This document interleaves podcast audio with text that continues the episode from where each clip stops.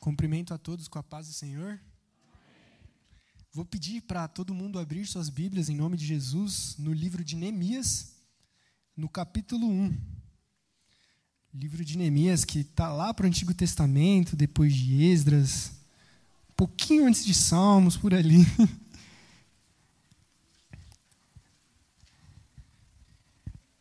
A história de Neemias é a história de um grande homem de Deus que a gente vai entender hoje como a sua oração fez um impacto no contexto que ele vivia, entre as pessoas que ele vivia, e como a oração de um homem de Deus é capaz de mudar a história e os aprendizados que vamos tirar nessa oração. Então vamos ler aqui em Neemias, capítulo 1. A gente vai ler até o verso 4. Amém? Diz assim a palavra do Senhor. As palavras de Neemias, filho de Acalias. E sucedeu no mês de Quisleu, no, no ano vigésimo, estando eu em Suzã, a fortaleza, que veio Anani, um de meus irmãos, ele e alguns de Judá. Então perguntei-lhes pelos judeus que escaparam e que restaram do cativeiro acerca de Jerusalém. E disseram-me: Os restantes que ficaram do cativeiro lá na província, que estão, estão em grande miséria e desprezo o muro de Jerusalém está fendido e as suas portas queimadas a fogo. E sucedeu que, ouvindo eu estas palavras, assentei-me e chorei. Lamentei por dias, estive jejuando e orando perante o Deus dos céus. Amém? Fechamos nossos olhos? Deus, estamos em contato com o Senhor e desde que chegamos aqui estamos na Sua presença, porque somos habitação do Seu Espírito. Pedimos agora que o Senhor venha a iluminar as nossas mentes, para que a gente possa entender a Sua palavra e aplicar a Sua palavra nas nossas vidas. Que nessa manhã, que o Senhor esteja aceitando os nossos louvores, as nossas ofertas e, acima de tudo, o nosso coração, que é como sacrifício vivo perante o Senhor. Nos abençoe, nos dê um excelente sábado, esteja conosco. Em nome de Cristo é o que nós oramos. Amém. Vocês podem tomar seus lugares.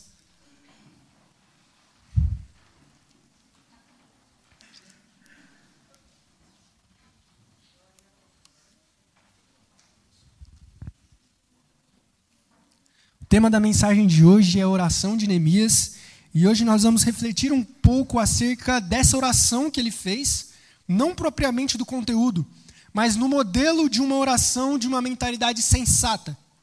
Neemias, ele tinha uma mentalidade de oração de discípulo. E a gente vai ver como se desenrola a oração de um homem de Deus. Quais são as características da oração de um homem de Deus? Veremos também como desenrolou a história e o contexto em que Neemias viveu e como a oração dele se enquadrou onde ele vivia. Entretanto, antes da gente entrar de fato na oração de Neemias e na vida dele, é importante a gente entender o contexto histórico que viveu Neemias. Quem é Neemias? Primeiro que Neemias é um nome não muito conhecido. Não vejo ninguém apresentar o filho e colocar o nome do filho de Neemias. É meio raro. Então, às vezes, você pode nem conhecer quem que é esse tal de Neemias. Então, para a gente entender um pouco do contexto histórico, para a gente entender quem é Neemias, como ele viveu, qual era o contexto que ele estava vivendo, então a gente vai ver a história por trás de onde Neemias vivia. E para isso a gente tem que entender desde Salomão até Neemias. E por quê? Quando Salomão morre, Salomão, que é filho, ele é herdeiro de Davi, nós estávamos naquela série de Davi, e vimos que um dos filhos de Davi se chamava Salomão. E foi Salomão que sucedeu Davi no trono. Só que devido ao pecado de Salomão, a Salomão ter se desviado de Deus, Deus ele tira o reino das mãos de Salomão somente. Então, com a morte de Salomão, isso está descrito em 1 Reis 11, 12, o reino de Israel passa a ser dividido. Então, em 931 a.C., Salomão ele morre em guerra, e então o reino ele é dividido em dois, entre o reino do norte e o reino do sul. Antes da morte de Salomão, com Davi, com Saul e durante a vida de Salomão, o reino de Israel era unificado, era um reino só. Era um país só, era uma nação só e um governante só. Só que quando Salomão morre, esse reino é dividido em dois, entre o reino do norte e o reino do sul. No reino do norte, houveram 16 reis, 19 reis, de oito dinastias, de oito famílias diferentes.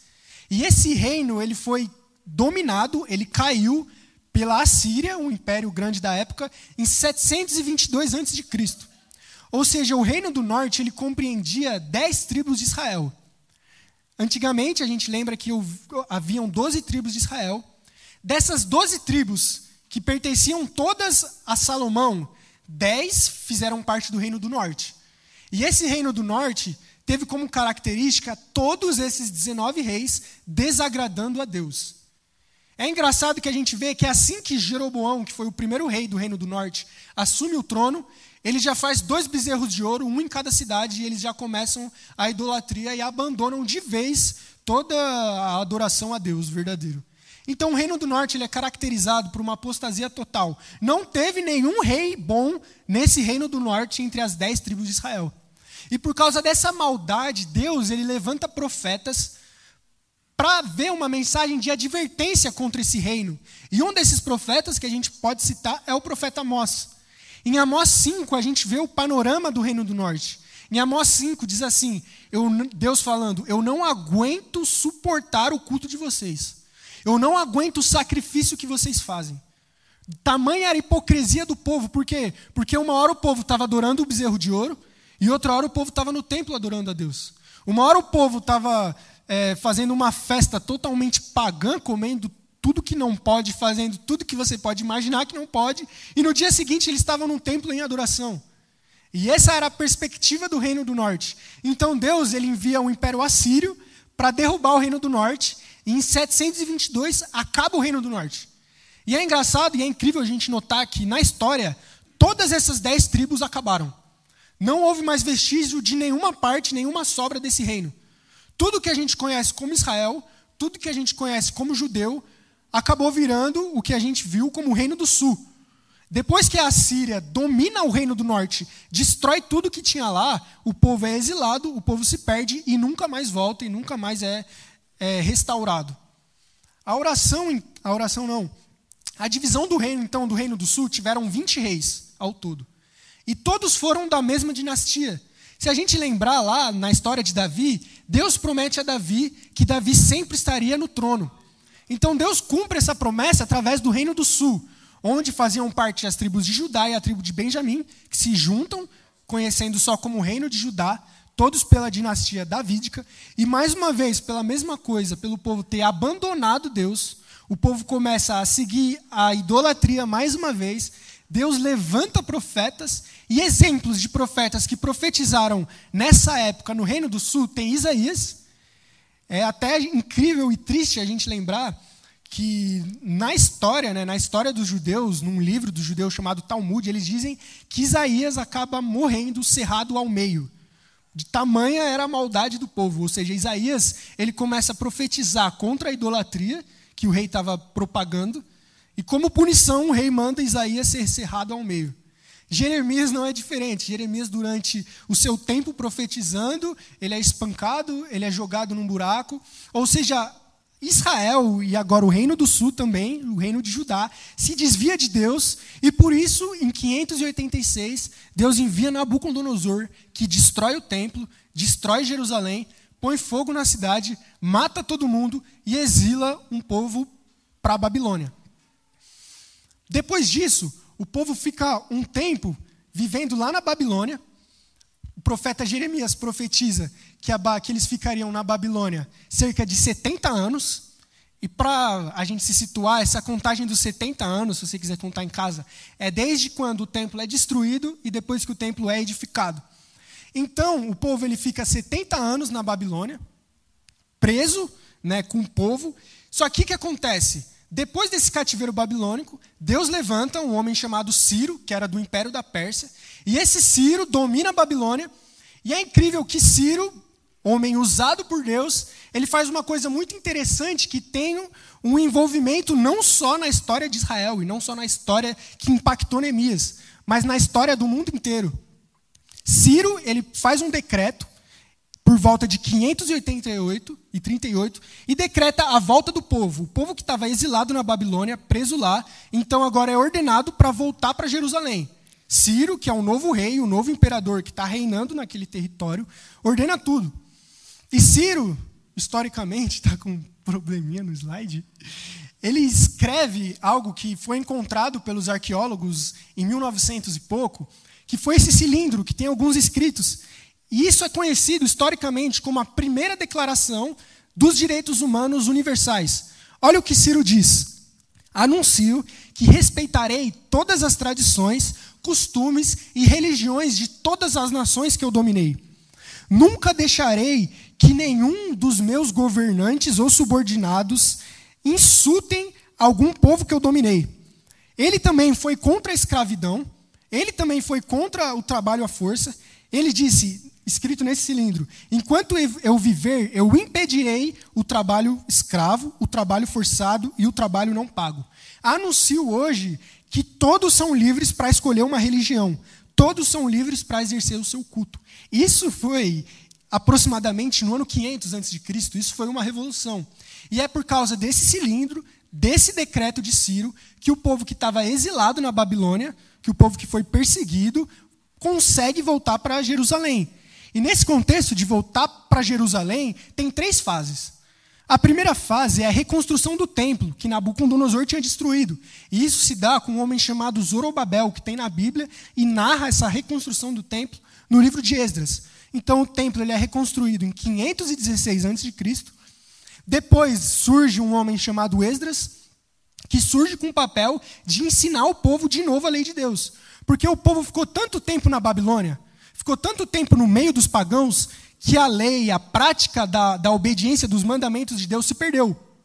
Então Esdras volta para Jerusalém com esse papel de voltar ao ensino das Escrituras, de voltar a estudar. Esdras, esse, que a descendência dele era direta a Arão, sumo sacerdote, irmão de Moisés. E a terceira leva, a terceira fase do retorno do povo a Jerusalém, depois do decreto de Ciro, é em 444, com a reconstrução dos muros em Neemias. E por que, que eu estou falando tudo isso? Não é que eu quero dar uma aula de história. É para a gente entender todo esse contexto que Neemias viveu. Neemias vivia num contexto em que o povo tinha sido massacrado.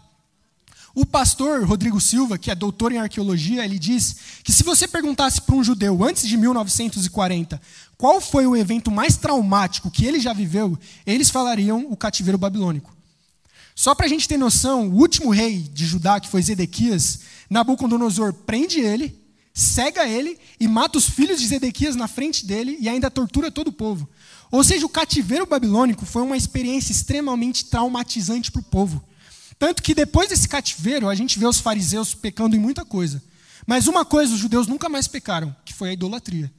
Nunca mais os judeus voltam a adorar outros deuses. Eles cometem outros pecados. Eles viram agora um excesso de legalismo. Por quê? Por causa do medo que esse cativeiro babilônico teve. Então Neemias ele vive numa época que o povo está voltando dessa, desse trauma, voltando dessa situação horrível que eles viveram.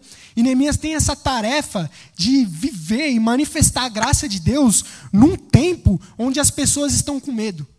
Num tempo onde as pessoas estão armadas, no sentido de com a defesa alta. Neemias vive num tempo de restauração, de perseguição, de dificuldade. Neemias vive num tempo que o povo de Israel não era mais o centrinho do mundo. O povo de Israel não era mais a nação forte, a nação do Deus vivo. Não. Israel era uma nação dominada. Então Neemias vive num tempo de incerteza, de dúvida, de aflição, de não saber como vai ser o futuro, de não saber se amanhã vai vir um novo rei que vai destruir, vai prender todo mundo de novo. Então Neemias vive nesse tempo complicado que em muito se assemelha com os dias de hoje. Dias de instabilidade política, Dias, às vezes, de preço no mercado de coisas caras, e no tempo de Neemias era pior ainda. Se hoje, que vivemos num país livre, às vezes sofremos com a alta da gasolina, com a alta do mercado, vivemos tempos de insegurança por causa do aumento do desemprego, tempo de segurança na faculdade, nas coisas que vivemos, no tempo de Neemias não era diferente. Neemias estava sendo é, perseguido junto com o povo judeu pelos povos ao redor. A cidade de Jerusalém, a gente vê na história de Neemias, não tinha muro nenhum. Então não era fora do normal que algum povo invadisse o templo, roubasse alguma coisa. Não era fora do normal que algum povo invadisse Judá e roubasse as casas, entrasse lá, fizesse a maior algazarra. E Neemias vivia nesse contexto complicado. Vivia num contexto de guerra, num contexto de dominação. E Neemias, então, ele é esse homem que Deus usa, Deus levanta para trazer uma restauração para esse povo que estava nesse momento de medo e de aflição. Então, para a gente entender, Neemias, ele era copeiro do rei durante o reinado desse homem histórico que existiu, chamado Artaxerxes I. E a história começa no capítulo 1, no vigésimo ano do reinado desse Artaxerxes. E o tema principal do livro de Neemias é a restauração. Teólogos afirmam que o livro de Neemias é um tratado sobre liderança. Você deseja ser um bom líder, você deseja se inspirar na história de alguém, em como liderar, em como exercer uma vida cristã e um papel ativo na sociedade, o livro de Neemias é o seu livro. Porque o livro de Neemias vai tratar como que um homem consegue ser submisso a Deus e, através do que ele faz, levantar uma nação inteira que estava em ruínas. Por isso, dito isso, no contexto histórico, a gente vai entender algumas divisões que esse texto nos traz. em primeiro lugar, quando a gente lê o texto, para agora refrescar a memória, depois desse contexto histórico longo, diz assim: que um homem chamado Anani chega na presença de Neemias e Neemias pergunta: como é que estão tá os nossos irmãos? Como é que estão tá os judeus que restaram daquela invasão da Babilônia? Como é que estão tá os judeus que foram massacrados no exílio? Eles já voltaram para a nossa terra? Como é que está Jerusalém? E quando Neemias pergunta isso, Anani não responde o que Neemias queria ouvir. Porque Neemias sabia que o templo já teria sido construído, Neemias já sabia que algumas coisas já tinham andado. Neemias já sabia que tinha Esdras, Neemias já sabia que Zorobabel fez uma reforma, então Neemias estava até um pouco mais otimista. Só que Anani chega para Neemias e conta totalmente o contrário do que Neemias achava. Anani chega e diz assim: os restantes, o povo que sobrou desse cativeiro, estão lá na província, estão lá em Jerusalém e estão em grande miséria e desprezo. O muro da cidade está todo destruído, ou seja, Anani dá um relatório extremamente negativo. Neemias, nessa hora, no versículo 4, diz que Neemias, escutando isso, ele senta no chão, chora e começa a orar a Deus. E isso mostra, em primeiro ponto da nossa mensagem, a reação que Neemias tem. E por isso eu quero que você preste atenção nessa frase, que diz assim: Como reagimos diz mais sobre nós do que como agimos. Como reagimos diz mais sobre nós do que como agimos. E o que, que isso significa? A gente age de um jeito que pode ser controlado. A gente pode fingir na nossa ação. Os fariseus são o maior exemplo disso. Eles eram ótimos atores, oravam como ninguém, tinham uma vida cristã aparente excelente como ninguém, porque na atitude, na ação, algo pode ser velado. Na ação a gente pode controlar, na ação a gente pode fingir, mas na reação não. Quando alguém bate no seu carro, você vai mostrar quem você é. Quando alguém pisa no seu calo, quando alguém buzina atrás de você, aí você vai liberar quem você é de verdade. Porque na reação a gente não tem controle. Na reação mostra de verdade como que é o nosso coração. E é incrível a reação de Neemias, que é um exemplo maravilhoso para a gente. Anani chega com uma notícia devastadora. Ele fala: a sua família, o seu povo, os seus irmãos estão em miséria. Neemias podia, por muitos modos, ter entrado em desespero, ter falado: não, eu sou copeiro do rei, eu vou fazer alguma coisa, eu vou falar com a Tarxerxes, não, eu vou sair daqui agora, eu vou lá para Jerusalém. Quem é que está. Fa... Neemias podia ter se precipitado. Só que qual que é a reação que Neemias tem dentro de um relatório tão triste? Olha o que diz o texto. Ouvindo essas palavras, o que, que Neemias decide fazer? Estive jejuando e orando perante o Deus dos céus. Isso nos ensina que a nossa reação como pessoas maduras, mesmo em meio a relatórios difíceis, mesmo em meio a situações e notícias devastadoras, Neemias nos ensina que uma pessoa madura, que um discípulo de Jesus, ele não se precipita. Um discípulo ele não reage pelo coração, um discípulo ele não reage de modo impulsivo, mas ele desabafa a Deus. E como isso é difícil. Será que isso não nos leva a refletir se temos desabafado a Deus? Será que isso não nos leva a refletir se quando a gente recebe notícias devastadoras, o primeiro a saber como está o nosso coração é Deus ou é o nosso amigo? Será que muitas vezes a gente não acaba desabafando e reagindo primeiro no Twitter, ou no Insta, ou no Zap, ou com os nossos amigos? Será que muitas vezes a gente não acaba desabafando para pessoas próximas e esquece de orar? Será que muitas vezes as nossas reações dentro das situações que nos apresentam não são impulsivas? Será que muitas vezes, quando chega um motoqueiro lá no corredor e dá um chute no nosso retrovisor, porque a gente não liberou o corredor, a nossa reação não é muitas vezes xingar? Será que muitas vezes a nossa reação nas situações complexas que a vida traz não é muito motivada pelo nosso coração corrompido? Neemias ele traz esse primeiro ponto de que a reação de um homem sensato, de um homem de Deus, é uma reação que desabafa a Deus.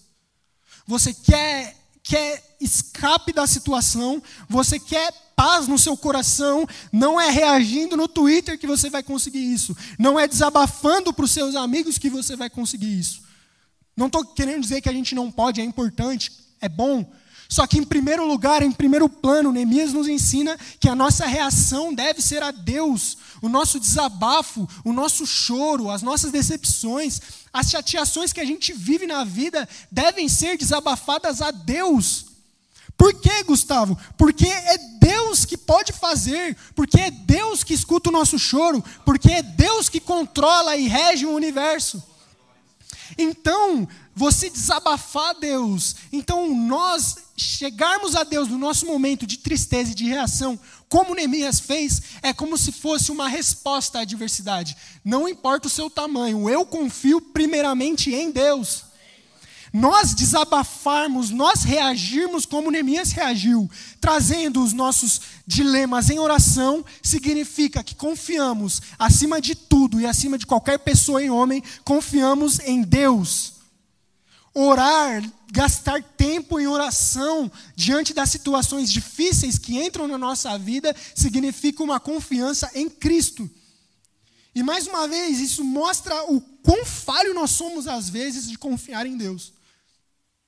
Naturalmente, geralmente, é, deixamos Deus de último plano. Primeiro a gente desabafa para um amigo, depois a gente desabafa no, na rede social, aí a gente toma um remédio, a gente faz tudo. E se não der certo nada do que a gente tentar, aí a gente lembra de Deus. Pô, não deu certo nada, vamos lembrar de Deus. Mas será que Neemias, ele não ensina que é o contrário? Que o primeiro remédio, que o primeiro alívio da nossa alma não se encontra em Deus? Então, e é engraçado a gente entender que, em contraste com Neemias, houve um homem na Bíblia que a gente até estudou na série do Willis chamado Saul. E num momento parecido com o de Neemias, de pressão exterior, no meio da guerra, Samuel fala: Ó oh, Saul, espera uma semana, que quando eu chegar, a gente oferece sacrifício, lembra?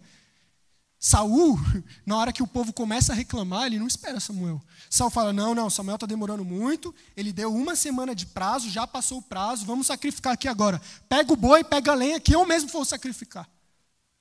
E muitas vezes nós somos como Saul. Às vezes, por causa da pressa da vida, a gente acaba se precipitando. Às vezes a gente acaba é, abrindo concessões que Deus e a palavra de Deus não permita que a gente abra.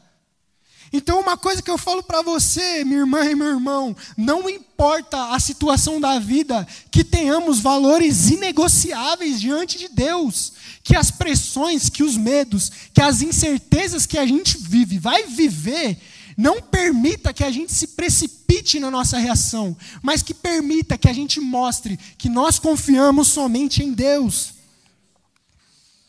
E o segundo ponto é que depois da oração, depois da reação, Neemias entra na sua oração. Um problema no slide? Então, a oração de Neemias então, depois de Neemias passar esse tempo orando de reação e de desabafo com Deus, Neemias, diante da notícia apresentada, decide orar. Obrigado. Pode deixar na, na oração. Isso. Neemias decide orar. E olha o que diz o texto, versículo 1. Sucedeu que no mês Quisleu, esse mês Quisleu, no calendário judaico, equivale aos meses de novembro e dezembro. Guarda isso, no mês Quisleu, Neemias recebe a notícia e começa a orar. Capítulo 2, versículo 1, diz assim: Sucedeu, pois, no mês Nisan, que equivale a março e abril, que eu cheguei diante do rei Atarxerxes. Ou seja, Neemias passa quatro meses em oração. Isso é uma notícia espetacular. Quanto tempo nós temos gastado em oração antes de tomarmos as nossas atitudes. E o brasileiro tem essa característica de ser um povo imediatista. O brasileiro, ele não é conhecido como planejador, ele é conhecido como um improvisador nato. A gente dá valor, por exemplo, no futebol, à equipe que tem aquele camisa 10 que sai fazendo fila e dribla o time inteiro. E não a equipe que não tem nenhum camisa 10 que dribla o time inteiro, mas que consegue sair tocando e fazer o gol tabelando. Geralmente a gente valoriza a improvisação. A gente não valoriza muito o, planejamento. Nós somos imediatistas, nós temos isso culturalmente. E geralmente nós vamos a Deus com essa mesma mentalidade imediatista. Como se o nosso problema fosse a coisa mais importante do universo e que Deus tivesse que resolver agora. Porque se ele não resolver agora, eu vou ficar de mal com Deus. E aí já viu, Deus, eu vou ficar de cara feia, vou parar de ir para a igreja, vou bater o pé, eu não vou mais cantar na hora do louvor, eu vou parar de dar o dízimo porque você não me respondeu. E muitas vezes a gente tem isso no nosso coração, a gente tem essa necessidade de ser respondido na hora. Por quê? Porque é uma falta de compreensão do que é oração, do para que serve a oração. E a gente entende com esse tempo de Neemias que a oração envolve tempo. Isso nos ensina que antes de tomarmos as nossas atitudes e após os nossos desabafos, devemos orar, não pedindo a Deus a solução, mas orar para Deus nos dar clareza e acalmar o nosso coração. Esse é o propósito da oração. Neemias, diante da adversidade e da questão que ele tinha para resolver, do que ele, um homem que era copeiro do rei, que querendo ou não, tinha um alto cargo na sociedade da época, morava com o rei no palácio, podia fazer para ajudar os irmãos dele. E como que ele responde? O que, que ele faz? E no meio dessa dúvida, Neemias fala: Eu vou orar. Porque a resposta que eu tenho não vem do meu coração. A resposta que eu tenho que ter vem de Deus.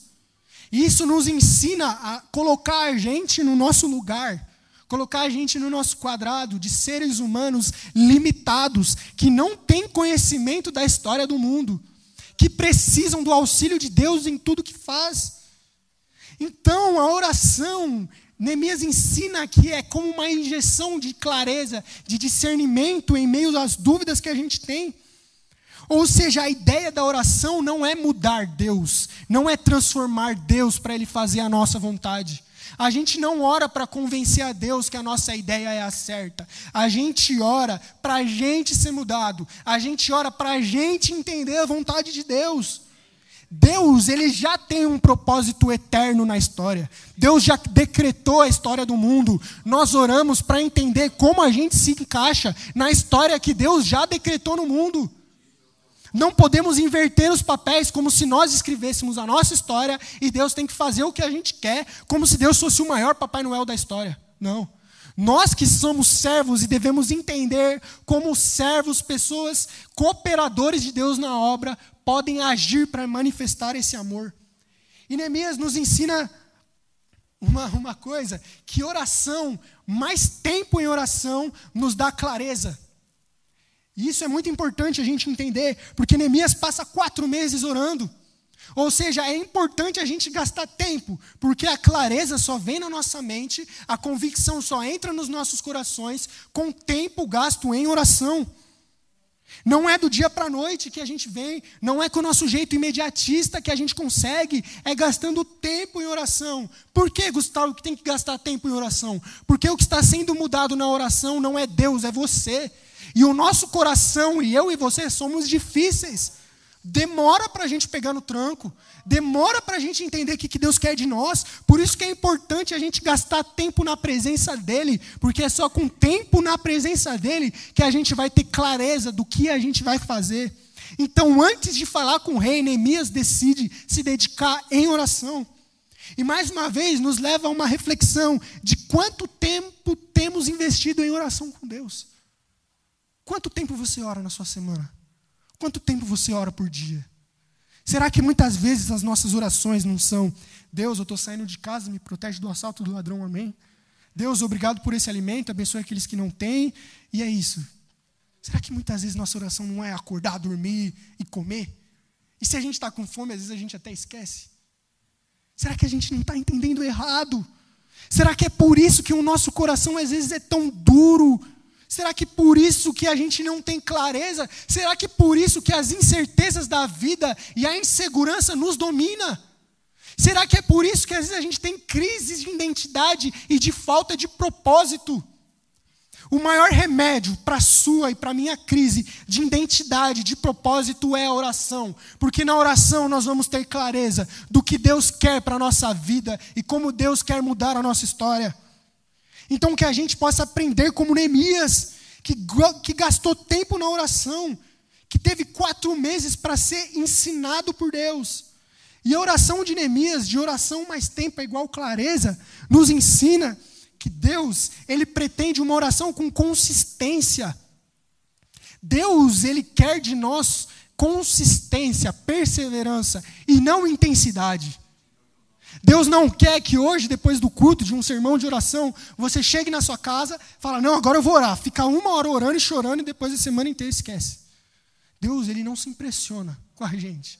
Dá uma notícia. Deus não se impressiona com as nossas orações. O que Deus quer de nós não é uma oração intensa. Deus quer uma oração consistente. Deus quer uma oração perseverante. Deus não quer que sábado de manhã você passe o dia inteiro com Deus, mas na semana inteira você esqueça dele. Não é isso que é o Evangelho, não é isso que Neemias nos ensina. Neemias nos ensina em sua oração, que a oração ensina sobre consistência. E essa é uma palavra difícil nos tempos de hoje. Porque não somos consistentes, não somos. A minha geração, eu, eu confesso, nós não somos consistentes. Nós somos muito de alto e baixo. A nossa vida espiritual geralmente se assemelha com aquele eletrocardiograma, sabe? Uma hora faz assim, outra hora faz assim. Tem dia que a gente quer vir para a igreja, quer vir para o sábado, rasga até às seis, mas no sábado seguinte está frio. E quem vai me levantar, cara? Porque nós não somos consistentes. Muitas vezes nós só vamos até Deus quando precisamos e só temos a intensidade quando a perseguição e a luta bate na porta de casa. Só que Neemias nos ensina que a clareza vem através de uma oração consistente, através de pessoas que não têm uma mentalidade imediata, mas têm uma mentalidade que a oração está me mudando. E como a oração está me mudando, eu preciso de tempo para ser mudado e entender o que Deus quer de mim. Por muitas vezes a gente tem essa mentalidade da cultura atual, consumista, capitalista. Então a gente vai até Deus com uma mentalidade de cliente. Eu não sei se alguém aqui frequenta, já vai, gosta de ir no McDonald's, mas quando a gente vai no McDonald's, lá tem um totem digital, a gente vai lá, faz o pedido, clica, aparece, sai notas fiscal, a gente fica esperando dois minutos e vem o lanche. Muitas vezes a nossa mentalidade de oração é uma mentalidade McDonald's. A gente chega a Deus, clica lá nos pedidos que a gente tem, nas lutas que a gente tem feito, pega lá a senha, e aí senta no banco e fica esperando Deus chamar a minha senha. Aí eu faço campanha, luta, sacrifício. Não, Deus chama a minha senha, Deus. Eu quero meu pedido. Porque entendemos errado. Vamos a Deus com mentalidade de cliente. Vamos a Deus para receber, quando Deus quer, na verdade, nos mudar e nos moldar. Deus quer uma oração que envolva transformação. E é isso que a oração de Neemias nos ensina. Neemias começa no versículo 4 uma oração de choro, de desespero. E muito provavelmente naquele primeiro dia do primeiro mês de oração, Neemias chega a Deus chorando, soluçando, revoltado, dizendo até quando o meu povo vai ficar em cativeiro, até quando Jerusalém vai ficar destruída, você não é justo, você não prometeu. Só que gradativamente Quanto mais tempo ele passa em oração, Neemias começa a ser moldado. E a oração que começava, Deus faz isso, faz aquilo, termina com falando: Oh Deus, tenha misericórdia de nós. O Senhor é grande, o Senhor governa tudo, então faça a sua vontade. A oração tem o poder de nos transformar enquanto oramos. É como um marido que chega em oração a Deus, falando que a esposa está cheia de problema. Não, Deus, essa esposa precisa mudar. Então eu vou orar. E o marido começa a orar: Deus, muda minha esposa. Ela é muito brava, ela não tem paciência. Deus, muda, muda minha esposa, muda minha esposa. E ele passa orando. Depois de algum tempo em oração, Deus começa a moldar o marido. E ele começa a perceber que às vezes não é a esposa que tem que mudar. O marido começa orando, pegando aquele texto: Deus, minha esposa não é submissa a mim. Está escrito em Efésios: submetam-se a seus maridos. Só que depois de um tempo em oração, ele continua o texto de Efésios e fala assim: Deus, eu não amo a minha esposa como Cristo amou a igreja. Porque a oração transforma. Deus tem misericórdia de nós, mesmo quando vamos a Ele com nossos pedidos malucos e nosso coração cabeludo, porque o papel de Deus e a vontade de Deus é nos transformar enquanto oramos. Então, gaste tempo em oração, escreva seus pedidos, ore a Deus invista tempo nisso, porque é quando a gente tem contato com a natureza profunda de Deus que somos transformados.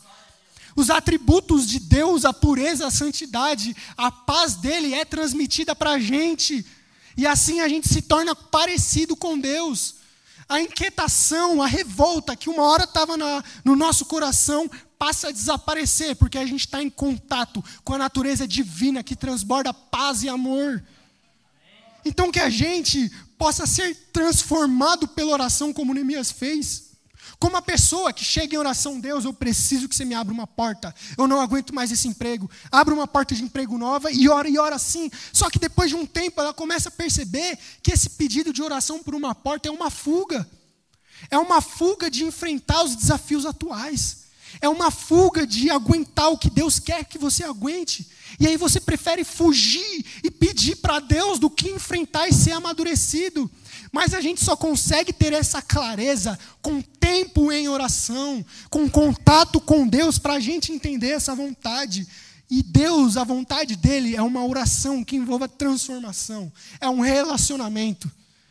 É um relacionamento que Deus quer. Oração é relacionamento, não é petição, não é campanha, não é barganha com Deus, não é Deus me dá que eu em troca eu te dou isso. Oração é se relacionar com Deus para entender como que a gente pode servir no propósito que ele já tem. Que a gente possa, apesar de muitas vezes que a gente vai em oração para mudar Deus, sermos mudados e transformados por essa oração. E o contraposto, quando a gente acaba perdendo tempo, quando a gente acaba deixando de dar a importância para a oração, a gente começa a ser preso pela realidade. O que, que isso quer dizer? A realidade vira nua e crua. Você não tem esperança. O problema está ali, ele vai ficar ali. A gente geralmente diz assim: o tempo cura tudo. Como uma desculpa da gente não enfrentar os problemas. A gente fala, não, o tempo vai curar, deixa isso para lá, deixa para outra hora, vamos fazer outra coisa, o tempo cura. E a gente fala isso porque dentro do nosso coração temos uma falta de sabedoria e clareza de como proceder. Então a gente prefere deixar para o tempo curar e o tempo não cura. O que cura são pessoas maduras que resolvem os problemas. São pessoas como Neemias, que entendem um problema e antes de agir, preferem gastar tempo em oração para ter clareza, para reagir da maneira que Deus quer. Então a gente vive nesses altos e baixos, fugindo o máximo do sofrimento, fugindo das lutas, fugindo das oportunidades que Deus nos dá de amadurecer. Mas olha o que Paulo fala em Romanos 5, que é através das adversidades, é através dos nossos sofrimentos que o nosso caráter se torna aprovado. Não rejeite as lutas e as adversidades que Deus tem colocado na sua vida. Talvez Ele quer que você tenha clareza orando como Neemias orou. Talvez ele está usando um Anani para dar uma notícia triste para você, para fazer você dobrar os seus joelhos e moldar esse coração que precisa ser moldado para ter clareza. Às vezes Deus está querendo te usar em seu propósito eterno de trazer redenção do mundo. Só que você só vai entrar nesse propósito com Deus de trazer redenção no mundo se você orar e entender que esse é o seu papel. Os nossos raciocínios sem a oração se tornam cada dia mais frios e naturais. A gente se esquece do Deus que tem, e não por acaso, a oração de Neemias, na primeira parte, ele já lembra quem é Deus. O primeiro verso da oração diz assim: Senhor Deus, que é grande. E muitas vezes é igual aquele ditado popular, né, que a gente sempre escuta: não, não, não vejo os seus problemas grandes, vejo o Deus grande que você tem, e isso é verdade por mais antigo que seja esse jargão. Porque a partir do momento que a gente gasta tempo em oração, para a gente gastar adorando e lembrando quem Deus é, a gente começa a perceber quão grande, quão transcendente é o nosso Deus e quão pequeno é o nosso problema. Por isso, um conselho que Neemias traz na oração é comece as suas orações exaltando Deus. Comece as suas orações lembrando o quanto Deus é grande. E no final, quando você for se lembrar do seu problema, ele já não vai ser mais, mais grande como ele era. Ele não vai ser maior como era. Porque agora você lembra e relembrou desse Deus que é grande, de um Deus que abre mar, de um Deus que reconstrói muro, de um Deus que trouxe a vida para você. Não que ele vai realizar o que você quer, mas que ele vai trazer você na vontade dele que a gente possa estar perto de Deus e jogar nele os dilemas dele. A oração é justamente isso, esse poder de limpar os barulhos externos. A oração limpa esse ruído que nos afasta de escutar a voz de Deus. A oração silencia os nossos medos, as nossas dúvidas, silenciam as vozes dos conselhos errados de amigo, de pai, de mãe e deixa a gente em contato, em linha de transmissão direta com Deus.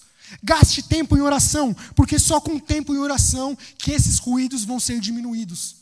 Sem oração, a gente não vai conseguir discernir onde é a voz de Deus e onde é a nossa voz, onde é um conselho de um amigo e onde é o que a gente tem que fazer. É somente com oração que a gente tem essa clareza.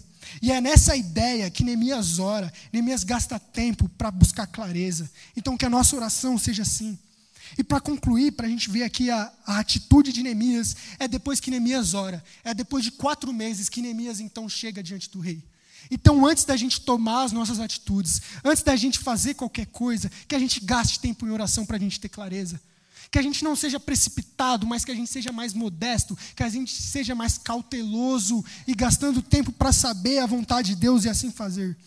Neemias, então, após passar esse tempo, ele ora com o rei, e o capítulo 2 fala que ele entra na presença do rei, e quando o rei pergunta, Neemias, o que você quer que eu faça? Eu vi que você está triste. Neemias, mais uma vez, enfatiza que ele ora antes de responder o rei, e ele fala: Rei, meu povo está perecendo, deixa eu voltar para Jerusalém e reconstruir aqueles muros, deixa eu voltar para Jerusalém e construir de novo aquelas casas. E pela oração de Neemias, pela graça de Deus, Deus coloca Neemias dentro do seu propósito.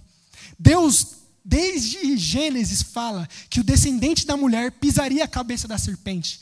Desde Gênesis, Deus prometeu que Jesus viria ao mundo através da descendência de Davi. Então, o propósito eterno de Deus nunca mudou. Deus levantaria Jesus através de Davi. A oração de Neemias somente fez Neemias entender que ele era parte desse processo que Deus já tem. Não foi por causa da oração de Neemias que o rei atendeu o pedido dele. Não foi porque Neemias passou quatro meses que Neemias conseguiu o que queria. Neemias passou quatro meses orando para entender o papel dele na história. E assim como está escrito no livro de Esther, se Neemias não fosse, Deus enviaria outro. E isso é uma lição. Em Esther, Mardoqueu chega e fala: Esther, se você não for falar com o rei Assuero, Deus vai levantar outro, não se preocupa. Porque Deus, ele tem já o propósito eterno dele. A oração é para a gente se enquadrar na vontade dele e não para ele fazer a nossa. Neemias passa quatro meses para ter clareza, e depois dessa clareza, ele tem a segurança de que Deus é com ele. Por isso que no decorrer do livro, mesmo mediante as pressões de um homem chamado Sambalate, mesmo mediante as injúrias, os xingamentos, Neemias consegue ficar inabalável. Qual é o segredo? Ele gastou tempo em oração. Ele agora tem convicção que ele está fazendo o que Deus quer. Então não importa o que digam, não importa o quanto xinguem, não importam as propostas que possam dar a ele, ele não vai desviar do foco, porque nesses quatro meses Neemias ganhou clareza e convicção no coração dele. Então, que a gente possa ser abençoado e ter convicção no nosso coração, uma convicção que ninguém, que nenhum povo, que nenhum homem, nenhuma mulher vai conseguir tirar, porque a nossa convicção foi dada através de uma clareza em tempo em oração. Neemias sofreu muita perseguição, mas nunca foi abalado. Nenhuma intimidação conseguiu abalar a convicção de que Deus chamou ele para reconstruir aquele muro. E a história diz que em 52 dias os muros da cidade são reconstruídos. E depois, não, não menos, Neemias ainda é nomeado pelo rei como governador de Judá. Porque Neemias agora teve convicção do que Deus queria dele. E agora ele fez o que Deus queria. E para concluir, a história de Neemias nos dá grandes ensinamentos acerca da oração. De como devemos reagir mediante a, a, as pressões. A gente viu na mensagem de hoje que a nossa reação não deve ser pela impulsividade, mas a nossa reação deve ser com sabedoria, entendendo o que Deus quer fazer de nós. A gente viu que orar não significa a gente entrar na presença de um Deus que está sentado no trono, sem vontade nenhuma de trabalhar e de braço cruzado. Então a oração é um esforço para a gente descruzar os braços de Deus. Está errado. Está errado. Essa noção de que Deus está no trono sentado e a gente tem que fazer alguma coisa para ele descruzar os braços não existe. Neemias não fala disso, mas Neemias fala de uma oração, de um Deus ativo e presente que está agindo na história e deseja capacitar homens e mulheres para trabalhar juntamente com ele para trazer redenção no mundo. Deus tem levantado homens e mulheres para trazer redenção para o mundo. Deus já está agindo no mundo. Deus está redimindo pecadores. A igreja está avançando. A questão é: estamos nessa obra com Deus? Estamos juntos com Deus nessa? Somos como Neemias que oramos e entramos no propósito ou estamos distantes? Meu irmão, não é partido político, não é homem e mulher que pode mudar a história do Brasil. Não é pessoa, não é, não é ideia, não é ideologia que pode transformar o cenário atual. O cenário atual só é mudado através de homens de Deus que têm clareza do que Deus os chamou. O mundo só é alterado, as pessoas só são convertidas, pecadores só são libertos do inferno ao céu com pessoas que gastam tempo em oração e têm clareza de que Deus tem chamado homens e mulheres para realizar o seu propósito de trazer salvação para o mundo. E é incrível que através da história de Neemias, a gente viu que isso de oração aponta para uma pessoa muito importante que não tem como fugir, o nosso maior exemplo de oração, que é Jesus Cristo. Assim como Neemias passou tempo em oração e teve clareza, e depois de receber essa clareza, Neemias entrou na missão, reconstruiu os muros e foi inabalável na sua vida, Jesus Cristo não foi diferente. Jesus Cristo gastava tempos em tempos em oração, tendo clareza e convicção de que ele era o Filho de Deus. Nenhum fariseu que chamava ele de filho de Maria, de filho de adultério, de filho de fornicação, mudou a convicção de Jesus tinha de que ele era o enviado do Pai. Nenhuma pessoa, nenhum demônio, nenhuma situação, nenhum açoite, nenhuma coroa de espinho, nenhum corpo carnal de sofrimento mudou a ideia de que Jesus de fato era o Deus encarnado e veio para morrer no nosso lugar.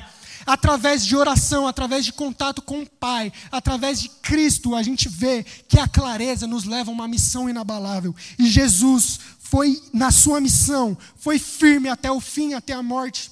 Filipenses 2 relata que Jesus se fez servo, se fez como homem e obedeceu a Deus até o fim da sua vida, sendo cravado na cruz.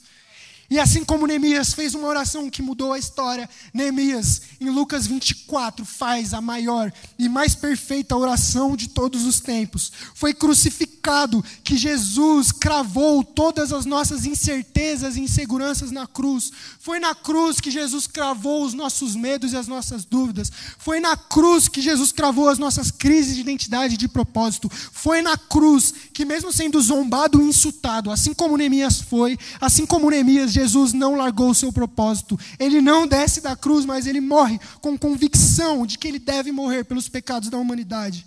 E Jesus, registrado em Lucas 23, 46, registra a oração mais perfeita de todos os tempos, onde ele diz, antes de morrer: Pai, nas tuas mãos eu entrego o meu espírito a última oração, a oração que salva a humanidade, a oração que um dia teve encontro com você e comigo, a oração que mudou um dia o nosso coração cabeludo e carnal e nos transformou de novo, foi a oração de Cristo, uma oração obediente, uma oração, uma oração que não pede, mas uma oração que entrega o Espírito, uma oração, uma oração que não quer mudar Deus, mas uma oração que deseja a vontade de Deus. Que a gente seja como Cristo, perdoado, que a gente siga os exemplos de Neemias, siga as reações dele, que no meio das dificuldades, que as pressões não mudem a importância que a gente deve dar em oração. E se a gente estiver com Cristo, na mentalidade dele, assim como Jesus morreu e ressuscitou, se a gente estiver com Ele, também ressuscitaremos. E para acabar, reflitamos nessas últimas perguntas. Qual tem sido o lugar da oração nesse momento da nossa vida? Qual tem sido a importância que você tem dado à oração? Quais são os pedidos pelos quais você tem perseverado por quatro meses, como Neemias, ou agora? Acerca do que você precisa buscar por clareza? Como a gente pode voltar a dar prioridade à oração como antes. Um costume muito lindo que, que eu gosto muito na nossa igreja é as orações do pôr do sol de sexta-feira. E querendo ou não, nos tempos atuais, às vezes a gente tem aberto mão disso. Às vezes a gente abre mão de momentos de oração, e oração nunca é demais. Será que não é momento da gente voltar a dar prioridade à oração que ela tem, a ter esse contato com Deus? Qual será a nossa postura mediante aos ananes que aparecem com notícias tristes? Como devemos reagir no meio das adversidades? Impossíveis? Não. Que a gente reflita nessas perguntas sobre o momento da oração na nossa vida, sobre se os pedidos que a gente tem orado de fato são pedidos aceitáveis, sobre o que precisamos de clareza, o que, que Deus quer fazer através de nós. Deus usou Neemias para reconstruir Jerusalém. E como Deus quer usar você para fazer a obra dele no mundo? Como Deus quer usar no seu trabalho? Como Deus quer usar o seu estudo? Como Deus quer usar o seu jeito extrovertido ou introvertido? Como Deus quer usar o dom que ele te deu no propósito dele no mundo? Será que não precisamos buscar por clareza? E como podemos voltar a enfatizar a oração como a coisa mais importante no mundo dentro da igreja? E se a gente vê as reuniões, as horas que a igreja mais estão vazias são as reuniões de oração. Os momentos mais rápidos dentro da liturgia do culto são os momentos de oração. Os momentos mais rápidos dentro do dia a dia de casa são os momentos de oração. Temos negligenciado, e será que não é por isso que a igreja dorme? Será que não é por isso que somos inconstantes? Será que não é por isso que somos abalados, que somos tristes?